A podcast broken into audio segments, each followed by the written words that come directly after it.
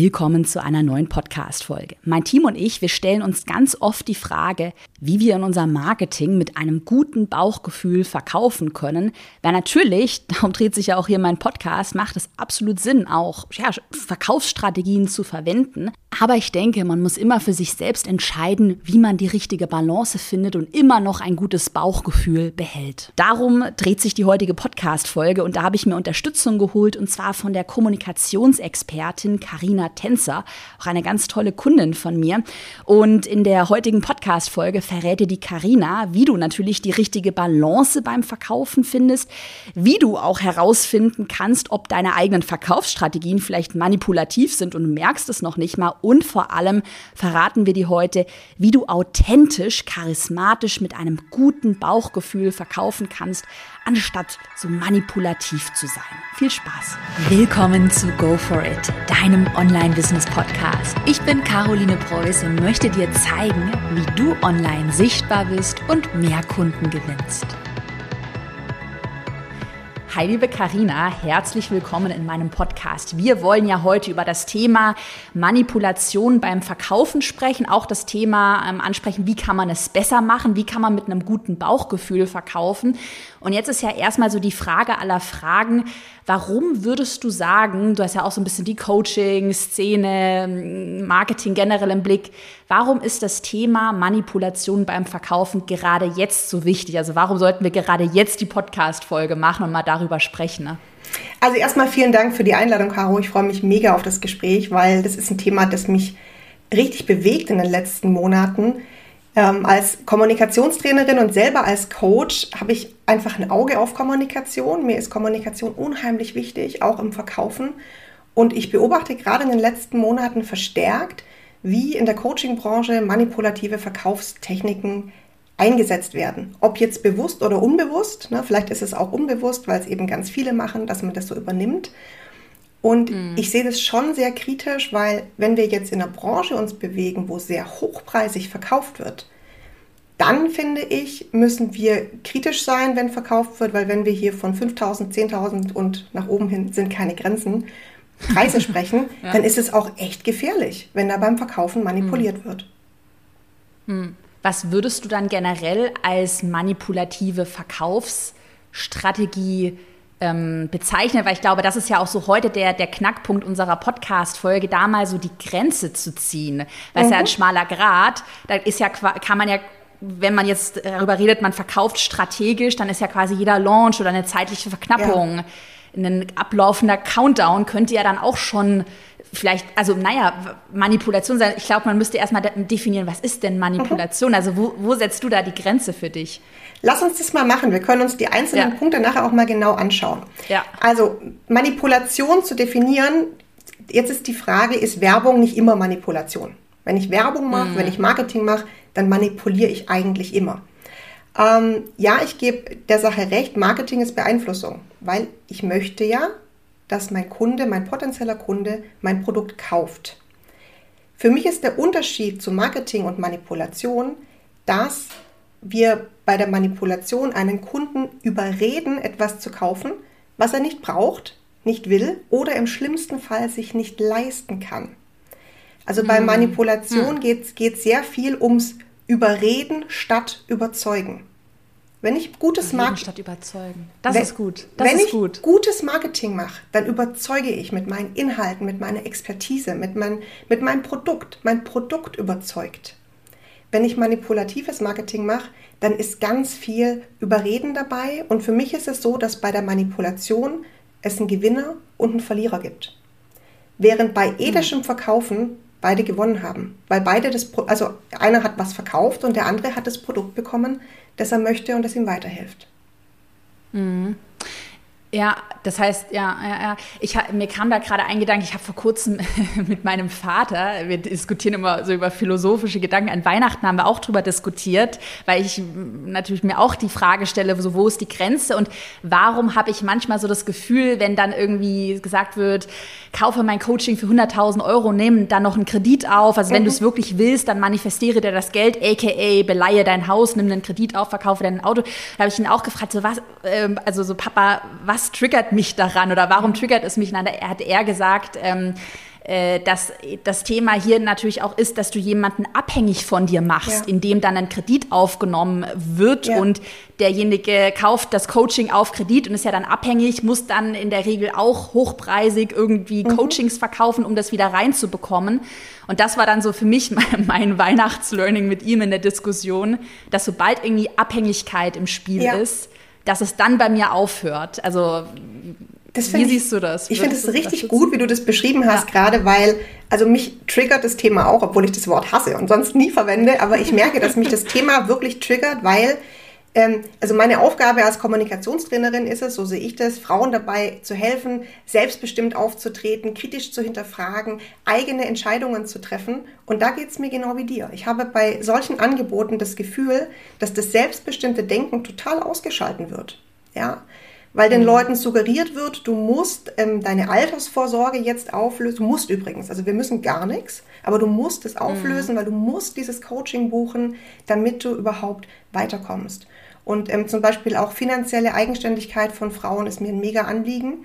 Und genau das mhm. wird ja mhm. auch wieder abgenommen, indem Frauen oder jetzt Kunden an sich gesagt wird, ähm, ja, du musst jetzt dein ganzes Geld, deine ganzen Ersparnisse, am besten deine Altersvorsorge ausgeben, um in dieses Coaching zu kommen. Und das finde ich, mhm. finde ich brandgefährlich. Was würdest du denn sagen, das ist nämlich auch echt eine Frage, die ich mir stelle. Ähm, wie kann man solche manipulativen Formulierungen auch für sich selbst erkennen? Weil ähm, mein Gedanke hierbei ist, du hast gerade schon ein bisschen angerissen, dass ja in der Manipulation, in manchen Kommunikationen dann auch jeder kritische Gedanke ausgehebelt wird. Also es ist irgendwie so ein Kreislauf, der es gar nicht ermöglicht, auch mal kritisch zu hinterfragen, weil wenn es jetzt heißt, äh, dass 100.000 Euro, dieser, dieser Preis, der fühlt sich für uns beide nicht so fair an, dann triggert uns der Preis und wir haben einmal noch nicht das richtige Money-Mindset. Und so wird ja jede Kritik ja immer ausgehebelt und du weißt ja dann irgendwann gar nicht mehr, was richtig und was falsch ist, weil du hinterfragst ja dann immer, nee, bin ich nicht diejenige? Oder, mhm. äh, oder ich habe mir hier auch für unsere Podcast-Folge aufgeschrieben, aufgeschrieben, so der Punkt, du glaubst mir nicht, dass Geld verdienen so einfach sein kann, mhm. du glaubst, dass es harte Arbeit sein muss, dann hast du einfach noch die falschen Glaubenssätze. Mhm. mhm. Aber wie kommt man aus dieser Spirale raus und wie kann man erkennen, okay, gut, da habe ich vielleicht noch einen limitierenden mhm. Glaubenssatz, die gibt es ja auch, mhm. so, versus, das ist jetzt richtig manipulativ. Mhm. Ich finde es mega weißt du, krass, wie du das beschreibst, weil das zeigt, wie leicht man wirklich in diese manipulative Gedankenschleife reinkommt und sich immer fragt, liegt es an mir?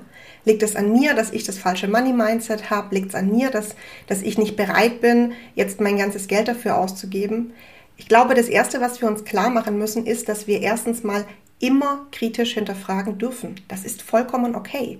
Sobald jemand zu uns kommt und sagt, warum, warum hinterfragst du das? Da würden schon alle meine Alarmglocken angehen. Mir hilft manchmal, mhm. wenn, ich, wenn ich das in, ein, in eine Situation in meinem Alltag übertrage. Wenn ich jetzt in ein Autohaus gehe und für 20.000 Euro ein Auto kaufe, und dann sage, boah, ich weiß nicht, ob das Auto das Richtige ist, ich muss drüber schlafen. Und der Autohändler zu mir sagen würde, also wirklich, da müssen Sie doch nicht drüber schlafen. Und Sie müssen auch gar nichts über die Ausstattung von dem Auto wissen. Jetzt kaufen Sie es doch einfach mal und dann können Sie sich ja noch genau mhm. angucken. Da würde ich doch ja. schon merken, dass da was nicht stimmt, weil natürlich darf ich das Auto auf Herz und Nieren prüfen, bevor ich da 20.000 auf den Tisch lege. Ich will alles über das Auto wissen. Ich will wissen, was das kann, was das macht, warum das gut ist ähm, was die Besonderheiten sind. Und wenn ich das den Verkäufer frage und er zieht die Augenbrauen hoch und sagt, naja, Sie sind aber kritisch, dann, wird mich, mm. dann würde mich das doch sehr wundern. Weil als Kunde habe ich natürlich das Recht, das alles vorher zu wissen, vor allem wenn es um einen großen Geldbetrag geht. Hm, ja, das ist schon spannend, das mal so aus dem Kontext eine ja. andere Situation zu heben. Ich habe eben manchmal das Gefühl, dass man da schon so in dieser Spirale ja. ist, das ging mir teilweise, ähm, das war so 2020, habe ich echt viel darüber reflektiert und hat dann auch teilweise ja, generell, wenn du auch viele neue Sachen so im Business hast, jetzt nicht nur auf Verkaufen bezogen, immer so das Gefühl, bin, habe ich jetzt irgendwie, mhm. denke ich falsch oder was ist denn überhaupt richtig und was ist falsch? Also. Und ich, ich glaube, dass du ähm, wirklich ein wichtiges äh, Problem hier ansprichst, weil in diesem manipulativen Marketing geht es ja genau darum, die Schuld auf den Käufer zu übertragen. Der Coach ist ja nie schuld. Es liegt ja nicht daran, dass das Programm von dem Coach vielleicht schlecht ist oder dass es zu teuer ist. Das ist ja nie die Schuld. Die Schuld liegt immer bei dir, weil du nicht bereit bist, all in zu gehen, weil du das falsche Money-Mindset hast. Und da, das ist für mich schon ganz, ganz klar Manipulation. Weil wenn ich mit ethischem Verkaufen spreche oder mit charismatischem Verkaufen, dann kommuniziere ich mit dem Kunden auf Augenhöhe.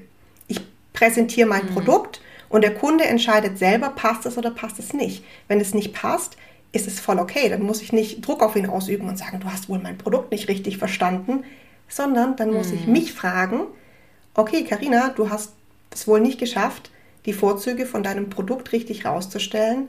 Dann muss ich nämlich an mir arbeiten und nicht dem Kunden die Schuld geben. Mhm. Ja. Ja, ja, und du hast ja auch gerade so das Thema Druck, ähm, mhm. Verkau also Verkaufen mit Druck auch angesprochen. Das ist ja auch äh, ja, ein Riesenthema, woran man ja auch Manipulationen so ein bisschen mhm. erkennen kann. Also wenn mit sehr viel Druck gearbeitet wird.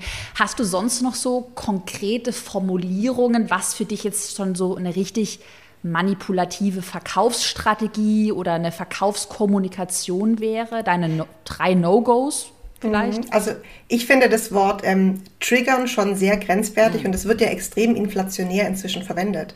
Weil wenn wir das Wort triggern mhm. genau anschauen, das ist in der Psychologie ist das ein Reiz, der wirklich quasi ein Flashback zu einem traumatischen Erlebnis herbeiführen kann.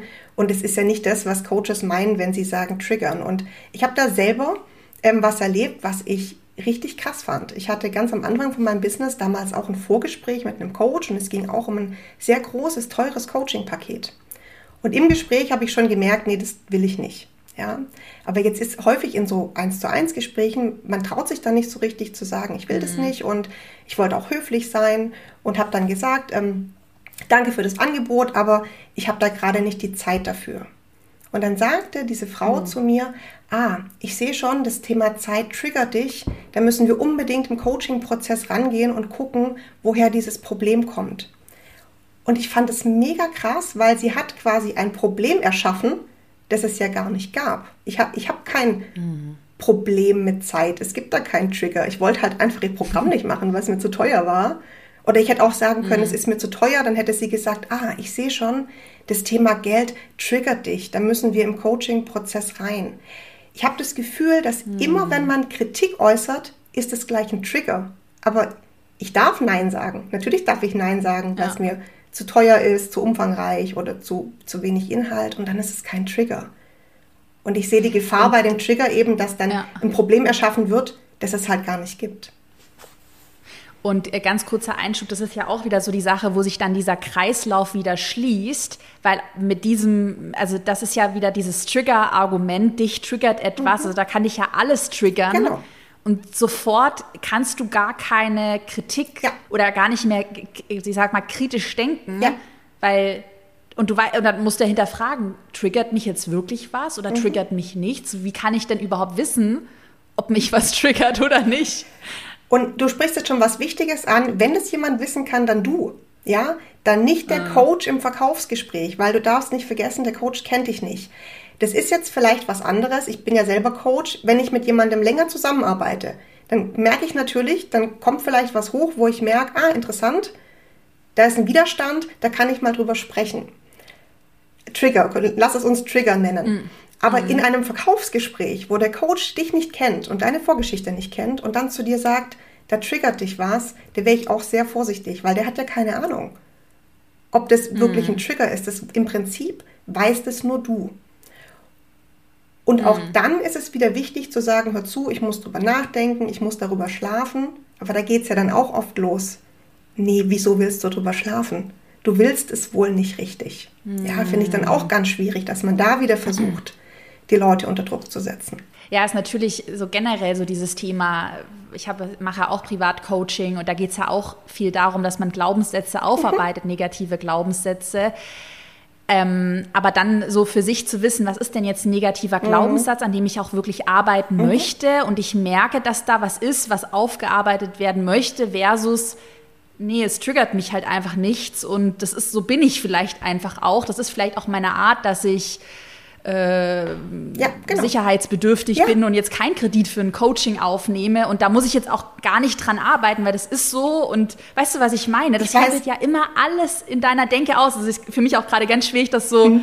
zu beschreiben, aber ich, ich mache mir da schon seit über einem Jahr so Gedanken, wie man auch ja. für sich so standhaft bleiben mhm. kann. Ne? Aber guck mal, ich, ich glaube, ich weiß genau, was du meinst, weil es gibt Dinge, da sind wir einfach so. Ich bin da genau wie du. Ich würde nie Geld für eine Weiterbildung ausgeben, wenn ich das Geld nicht habe. Da, da bin ich aber so. Das ist kein Money-Mindset oder kein Trigger. Und das darf auch so sein, das so darf ich entscheiden. Und ich glaube, die Frage, habe ich einfach nur einen Glaubenssatz, der mich blockiert? Oder bin ich so, weil das meine feste Überzeugung ist, ist ja keine Frage, die du von heute auf morgen beantwortest. Da ist ja ganz viel mhm. Arbeit an dir selber mit drin, ganz viel mhm. Selbstbewusstsein auch. Was will ich wirklich im Leben? Was ist mir wirklich wichtig? Und bei sowas kann natürlich ein Coach helfen. Ähm, ich bin aber auch niemand, der sagt, jeder braucht immer einen Coach. Ein Coach ist für mhm. mich wie ein Personal Trainer. Wenn du Sport machen willst, dann kannst du dir einen Personal Trainer holen, der wird dir helfen, mega effizient und effektiv zu trainieren. Das heißt aber nicht, dass du nicht auch alleine Sport machen kannst. Und wenn dich diese Frage nach Glaubenssätzen ähm, stört oder mit dir arbeitet, dann musst du dir halt Zeit nehmen und dir aufschreiben. Was ist mhm. mir wirklich wichtig im, im Leben? Wo habe ich vielleicht ähm, einfach Unsicherheiten, die ich auflösen kann? Aber wo habe ich auch Werte, wo ich sage, ich mache das halt mhm. einfach nicht? Ja. Ja. Ja. Mein Coach sagt zu mir auch immer, naja, wenn dich das Problem nicht in deinem Alltag tangiert, dann ja, lass es doch einfach. Dann hast du halt da irgendwie so einen Glaubenssatz. Also mega gut. Ja, ganz genau. Lass okay, es einfach. Die ist da mega entspannt. Ich finde auch, dass sehr viel ja. ähm, inzwischen propagiert wird, dass du alles aufarbeiten musst. Also das kann natürlich ja. helfen, wenn du Dinge aufarbeitest. Ja. Aber ich glaube auch, dass es Dinge gibt, die kann man auch einfach lassen. Deswegen finde ich den Satz von deinem Coach mega gut. Ja, sehr entspanntes Mindset. Hast mhm. du sonst noch generell Beispiele für manipulative Formulierungen oder so eine klassische manipulative Verkaufstaktik? Mm, also Verkaufstaktiken, äh, zum einen ist es diese, diese Schuld, aber auch dieses, du willst mhm. es doch eh. Du weißt ja eh schon, dass du es willst, ist für mich ganz viel so Suggestion. Ja, zu sagen, es mhm. kribbelt jetzt, also musst du kaufen. Ähm, also wenn ich mhm. ein, ein, eine Werbung sehe oder einen Copyright-Text, eine Landingpage lese, dann sollte es kribbeln, weil es sollte ja gutes Copywriting sein. Also gutes mhm. Marketing mhm. sollte immer kribbeln. Das heißt aber mhm. nicht, dass der Schluss ist, dass ich dann auch direkt kaufen muss. Es wird uns aber gesagt, hey, wenn es jetzt kribbelt, dann ruft's dich und dann weißt du, dass du genau das willst. Das ist das Zeichen. Ne? Das ist genauso, dass dieses Zeichen, das dann auch oft äh, genannt wird. Und Aber was genau ist der Punkt? Also man könnte jetzt auch einmal sagen, ja, habe ich halt so ein bisschen formuliert, sage ich halt. Mhm. Klar, vielleicht kribbelt es ja wirklich, dann kann mhm. ich das ja sagen. Also würde es vielleicht jemand behaupten, was ist der Punkt, der dich da so, der einfach gegen deine persönlichen Werte verstößt? Mhm. Also grundsätzlich ist es jetzt mal so, dass, dass ein Satz jetzt vielleicht gar nicht so schwerwiegend ist. Die Frage ist doch, wie verkaufst du grundsätzlich? Und wenn ich charismatisch verkaufe, verkaufe ich mit meinem Content. Das heißt, ich überzeuge mit meinem Produkt. Ich überzeuge mit meinen Inhalten. Die Leute sollen kaufen, weil sie von meinem Produkt überzeugt sind und weil es mir gelungen ist, das rauszustellen, mhm. was an meinem Produkt so gut ist. Und wenn ich das kann, dann brauche ich weder Formulierungen wie, ja, wenn es jetzt kribbelt, ist das dein Zeichen. Oder wenn du es dir nicht, nicht wert bist, dann zahlst du jetzt nicht. Also dann brauche ich diese Formulierungen mhm. einfach gar nicht. Hm, ich muss gerade, ich musste gerade daran denken, ich stehe gerade von äh, so einer amerikanischen oder ah, australisch, naja, äh, Unternehmerin auch auf der Warteliste für so für ihr neues Produkt und ich musste gerade dran denken, wie habe ich mich auf diese Warteliste eingetragen? Ich habe auf Instagram ein paar Postings von ihr gesehen und hatte so krasse Aha-Momente, mhm. habe wirklich so mhm. das Gefühl gehabt, ey krass, die spricht mir aus der Seele, ja. die ist mega ehrlich, authentisch, ja. oh cool, da habe ich was gelernt, habe ich den Screenshot an meine Content Managerin mhm. geschickt und habe mich dann direkt auf die Warteliste eingetragen und das ist ja genau der Prozess. Ja. Also ich hatte einen Aha-Moment sie hat mir geholfen und mhm. dann trage ich mich auf diese Warteliste ein. Ne? Du hast gerade zwei mega wichtige Sachen angesprochen. Zum einen, ja. überleg doch mal, wann du selber kaufen willst. Also wann hattest du genau ja. so einen Moment wie du jetzt, wo du sagst, boah, das ist geil, hat mich sofort überzeugt. Schreib dir auf, was das war. Was war das für eine Formulierung? Was, was wurde geliefert, dass du sagst, das muss ich haben? Ja, weil das hilft ja schon mal ganz arg emotional zu verstehen, wie Verkaufen funktioniert. Und ähm, das Zweite, was du gesagt hast, die hat mich einfach durch ihren Content so überzeugt. Mm. Mehrwert, Mehrwert, Mehrwert. Wenn ich jemand immer wieder in der Story sehe und schon so viel mindblowing Tipps gehabt habe, wo ich gedacht habe, wow, die hat jetzt schon mein Leben verändert, ohne dass ich ein Euro bezahlt habe, wie geil ist dann das Programm? Und, und das mm. ist doch das, wie Verkaufen funktionieren soll. Und nicht mm. einfach mit Sprüchen, die dir ein schlechtes Gefühl geben oder die dich unter Druck setzen, wo du denkst, oh Gott, wenn ich jetzt nicht kaufe, dann dann wird vielleicht nichts mhm. aus mir. Ja, das ist ja so auch mit mhm. Angst verkaufen. Mhm, ja, ja. Ja, das ist ein guter Punkt, so das Thema Angst. Mhm. Angst und Druck da habe ich, lass uns da vielleicht mal direkt einsteigen, weil ich habe es, wir wollen ja gerade so ein bisschen auch herausfinden, wo ist die Balance, mhm. wo, wann ist es einfach nur eine gute Strategie und wo fängt dann aber eine Manipulation an. Und ich habe mal so ein paar Verkaufsstrategien mitgebracht, weil dazu passt es gerade sehr gut. Und die können wir einmal durchgehen und dann vielleicht am Ende auch so ein gemeinsames Resümee ja. herausfinden. Also genau, ich habe mir nämlich hier tatsächlich aufgeschrieben, das Thema Ängste schüren. Mhm. Ist ja ehrlicherweise jetzt aus einer reinen Marketing-Taktik, mhm. ist es ja schon eine Sache, die auch in einer guten Dosis Sinn machen kann, ja. dass man, ich muss es gerade an, ähm, ja, nee, Namen, wir nennen jetzt keine Namen, aber mhm. eine coole Unternehmerin, wirklich eine coole, seriöse Unternehmerin, die ich persönlich auch sehr schätze, muss ich an sie denken. Und die verkauft Finanzcoachings. Und mhm. da hat sie aber auf ihrem Instagram-Account auch immer mal wieder so Postings, dass sie Ängste vor Altersarmut schürt. Mhm. Und das ist schon auch manchmal recht so on point. Also, weiß ich nicht, 70 Prozent aller Frauen landen in der Altersarmut.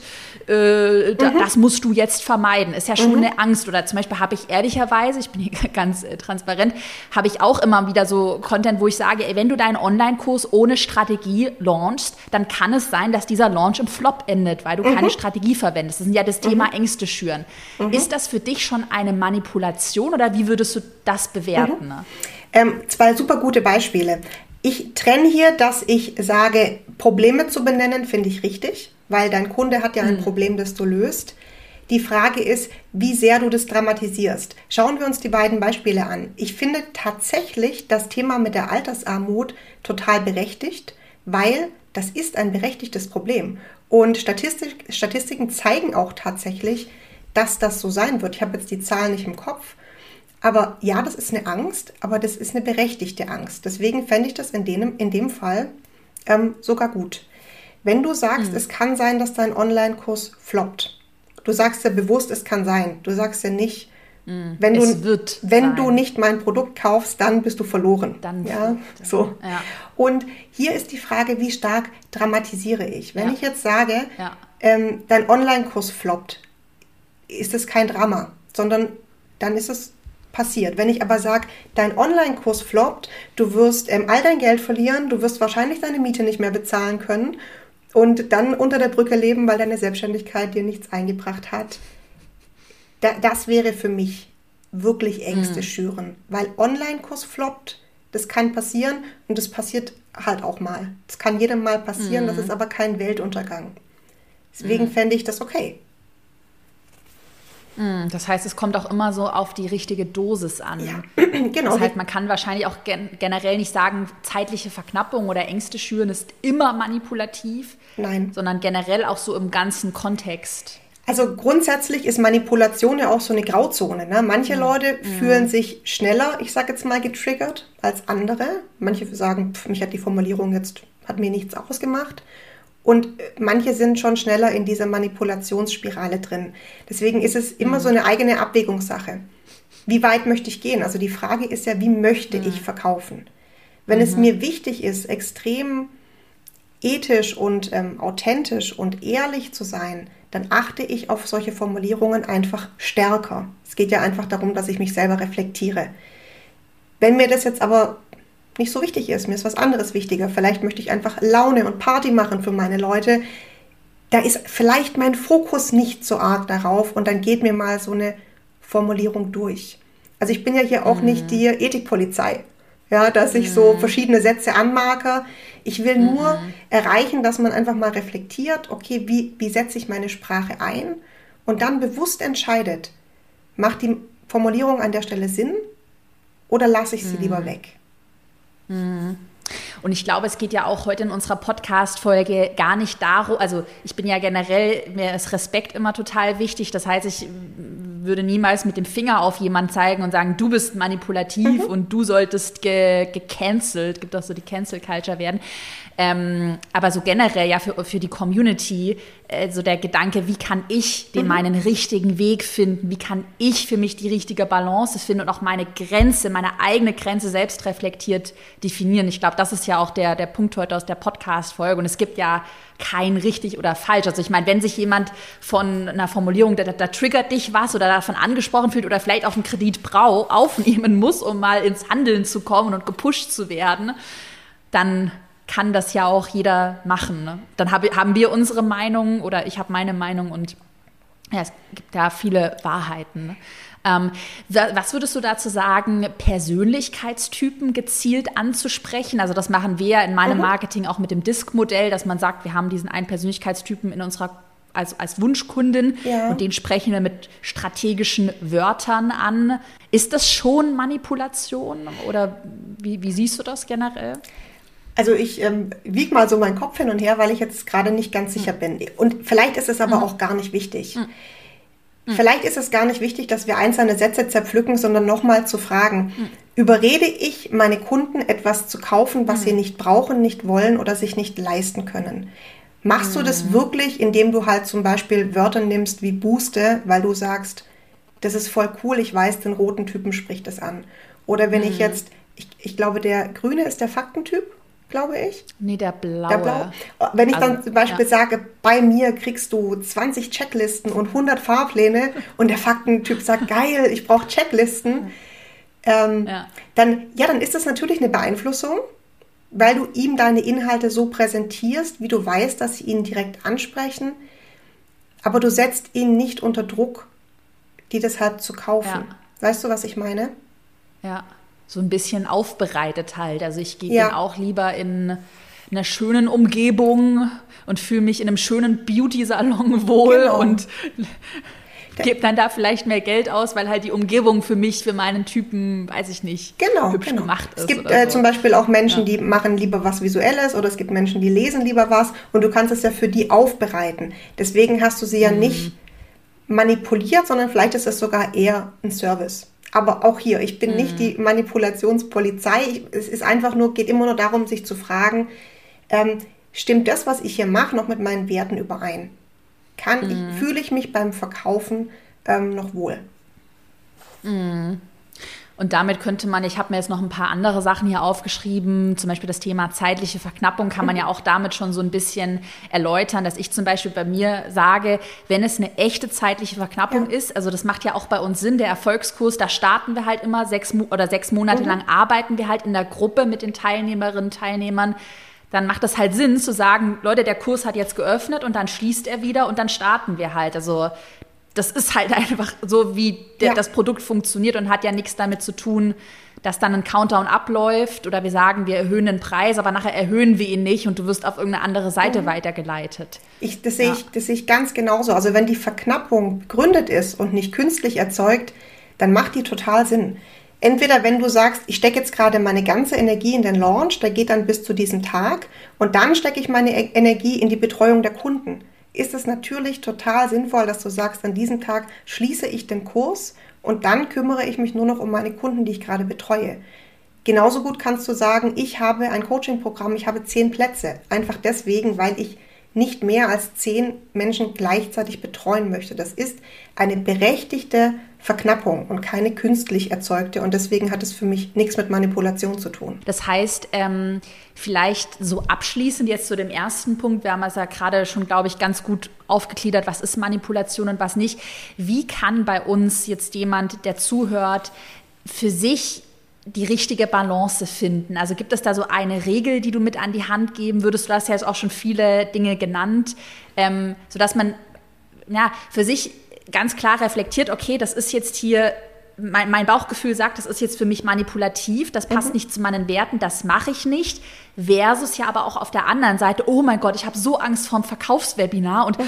oh, ich kann das niemals und ich traue mich nicht zu verkaufen. Also mhm. dieses, auch das Thema Bauchgefühl wann muss ich mal aus meiner Komfortzone und mal mhm. einfach mal verkaufen mhm. und wann geht es gegen meine Werte? Mhm. Gute Hast Frage.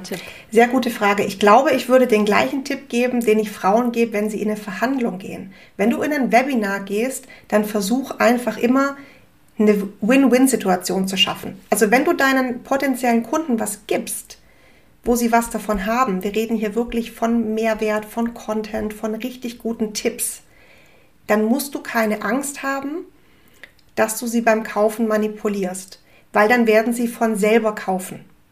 Wichtig ist, dass Menschen diese Entscheidung selber treffen können. Und das mhm. machen sie, wenn du mit deinem Inhalt richtig, richtig gut überzeugst. So wie du das gerade gesagt hast, boah, ich habe nur ein paar Stories gesehen und die waren schon so gut, da wusste ich, dass ich kaufen will. Da gab es sicherlich keine mhm. einzige Formulierung von, ähm, du weißt es, dass du es willst und jetzt kribbelt es dich und wenn du jetzt das Geld nicht ausgibst, dann bist du es dir nicht wert. Das kannst du alles weglassen, mhm. weil wenn du mit deinem Inhalt und deiner Expertise überzeugst, kaufen die Leute von allein. Die Leute lieben es zu kaufen. Sie wollen nur nichts verkauft bekommen. Mhm. Ja. ja, weil ich habe die Frage deshalb gestellt, weil ich schon auch jetzt mal sagen würde, dass wir in meiner Community auch wirklich die Leute super ehrlich sind und ja. eher vielleicht überkritisch mhm. und zu schüchtern sind mhm. und ich das eben auch aus meiner Anfangszeit kenne, dass ich dann mich unfassbar scammy gefühlt habe, mal ja. Verkaufswebinar zu machen, wo ich jetzt sagen würde so, Alter, du hast hier eine Stunde Mehrwert geboten mhm. und dann kannst, ist es ja auch total in Ordnung, wenn jemand noch mehr von dir haben möchte, dass er dann in dein Produkt investiert. Du kannst ja auch nicht alles kostenlos machen. Aber selbst das hat sich damals für mich so, mhm. war aus meiner, ich würde eher mal sagen, aus meiner Komfortzone heraus, dass ich es, finde ich, immer ganz wichtig finde, auch sich selbst zu hinterfragen, was ist jetzt halt wirklich gegen meine Werte und wo bin ich mir halt selber noch so ein bisschen unsicher und sehe mir selber, stehe mir selber im Weg. Ich glaube, man darf auch sich eingestehen, dass es vollkommen normal ist ich liebe Verkaufen und trotzdem bin ich vorm Verkaufen, also gerade in einem Webinar oder in einem Workshop, wenn ich einen Pitch mache, immer ein bisschen nervös. Ja, das darf sein, mhm. das gehört dazu. Ähm, ich glaube aber, es geht ja gar nicht nachher um deinen Pitch und um deinen Verkaufsteil, sondern wenn du davor richtig gut abgeliefert hast, ob das jetzt im Webinar ist oder einfach während dem Community-Aufbau in deinen Stories und dir immer sagst, ich stelle mich in den Dienst meiner Community, meiner Kunden. Stell dir das so vor, dass du wie so eine Heldenreise aufbaust und in dieser Heldenreise bist nicht du der Held, sondern immer, immer, immer dein Kunde. Das ver verwechseln manche, die sich sehr stark inszenieren auf Instagram und sagen, es geht immer alles um mich, aber in Wirklichkeit ja. geht es 0,0 um mich, sondern nur um meine Community oder meinen potenziellen Kunden. Und wir gehen jetzt schon wirklich ins fortgeschrittene Copywriting, aber wenn du das schaffst, dass du immer deinen Kunden in den Mittelpunkt stellst, dann werden die Leute auch einfach so bei dir kaufen. Weil, wie du hast es vorher mal gesagt, wenn du das Gefühl hast, jemand hat dir in den Kopf geguckt, oh krass, was die gesagt mhm. hat, die hat genau das angesprochen, genau mein Problem. Und wenn du das schaffst, deine Kunden genau da abzuholen, dann werden die auch von alleine bei dir kaufen.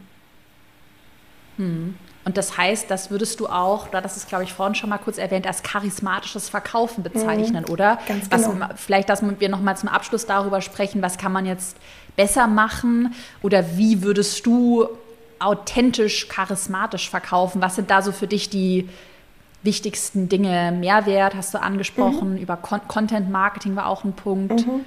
Gibt es sonst noch Punkte? Ich glaube, das Wichtigste ist, dass du deine Kunden, deine potenziellen Kunden in- und auswendig kennst.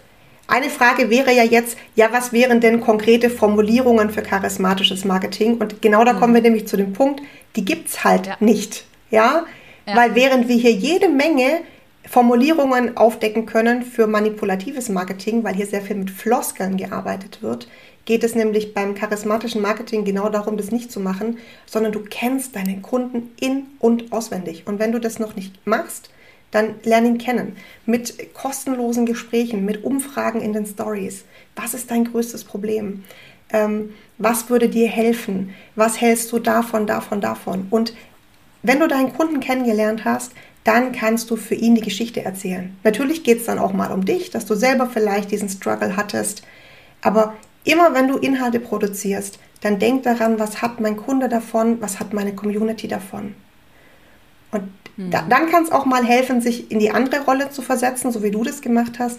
was gefällt mir denn? Was lese ich denn bei mhm. anderen gerne, wo ich denke, wow, cool, da hat sie mich gerade mega abgeholt. Es hat bei mir mega gut funktioniert. Und das gerne einzubinden. Aber das mhm. ist viel Arbeit. Und mhm. es ist natürlich leichter zu sagen, wenn es jetzt kribbelt, dann kauf einfach. Das ist natürlich leichter. Mhm. Mhm, ja, total. Ja, gerade das Thema so Wunschkundenanalyse kann mhm. ich echt bestätigen. Ich meine, ich bin ja jetzt schon seit sechs Jahren oder sage ich mal seit fünf Jahren in diesem Online-Business tätig und ich habe immer noch Aha-Momente, wo ich mhm. mir denke, so krass, da habe ich wieder was über meine Wunschkundin gelernt und das ist ja auch so ein Prozess, der sich so mhm. entwickelt und ich glaube auch, dass es vielleicht so abschließend ganz wichtig ist, dass man immer im Kopf behält, es ist halt auch, ich stelle mir das immer so ein bisschen vor wie so ein Pendel und mal bist du halt vielleicht auf einer Seite, wo du auch merkst, ah, das war jetzt zu salesy, das hat sich nicht mhm. gut angefühlt. Und dann hatte ich auch mal eine Phase, wo ich dann viel zu nett war und mich gar nicht mehr getraut habe, irgendwie mal einen Klartext zu sagen. Und dann pendelt man sich halt so mhm. ein. Aber wie du auch angesprochen hast, das ist halt was ganz Langfristiges. Mhm. Hast du generell so grundsätzlich zum Abschluss noch so den einen ultimativen Tipp oder vielleicht noch einen Gedanken, den du mit ähm, an die Hand geben möchtest? Ähm, oder haben wir, haben wir eigentlich schon alles gesagt, was es zu, zu sagen gab? Hast du noch irgendwas, was du loswerden möchtest? Ich glaube, das, das Wichtigste, wenn es ums Verkaufen geht, ist, sichtbar zu werden, sich zu zeigen. Mm und sich so authentisch zu zeigen, wie man kann, aber vor allem sich zu zeigen. Das ist ja schon der erste wichtige, auch schwierige Schritt. Zeige ich mich in den Stories, mhm. zeige ich mich in meinem Webinar. Wenn du dich nicht zeigst, dann wirst du gar nicht verkaufen. Und deswegen sich da einfach zu trauen und keine Angst davor zu haben, dass man jetzt zu salesy ist oder zu pushy, sondern es auszuprobieren. Weil so wie du gesagt hast mit dem Pendel, ist völlig normal. Und die meisten Leute, die sehr gut verkaufen, machen das eben auch schon eine längere Zeit. Die haben alle mal so angefangen. Die haben alle Angst gehabt. Und deswegen ist der wichtigste Tipp, ähm, sichtbar zu werden und einfach äh, anzufangen. Mhm. Ja, einfach anfangen. Das finde ich ein sehr gutes äh, Abschlusswort. Wenn man mehr über dich erfahren möchte, du hast mir auch gerade im Vorgespräch von einer neuen Membership erzählt. Mhm. Was sollen wir, welche Links sollen wir in die Podcast-Beschreibung reinpacken? Ähm, super gerne meinen Instagram-Kanal, das ist Carina Tänzer. Äh, schreibt mir auch gerne auf Instagram, ich bin da jeden Tag aktiv. Das ist so mein Lieblingstool, auch um mit meiner Community zu kommunizieren. Und ich habe auch einen eigenen Podcast, der heißt Erfolgskommunikation, könnt ihr auch super gerne drauf verlinken. Yes, habe ich auch schon öfter mal reingehört. Da hattest du ja mhm. auch, war, doch, das war in deinem Podcast ja. oder die andere Folge zum Thema manipulative Coaching-Strategien. Mhm, da gab es genau. von dir auch eine super Podcast-Folge. Cool. Ja, das war ein mega-Interview. Ich bedanke mich für deine Zeit. Ich bin auch schon ganz gespannt, äh, ja, wo bei dir die Reise so 2022 hingeht. Und äh, freue mich, wenn wir vielleicht irgendwann mal in, in Zukunft wieder eine gemeinsame Podcast-Folge mhm. zu einem Kommunikationsthema machen. Dann Super danke gern. für deine Zeit. Danke dir, Caro. Bis dann. Ciao.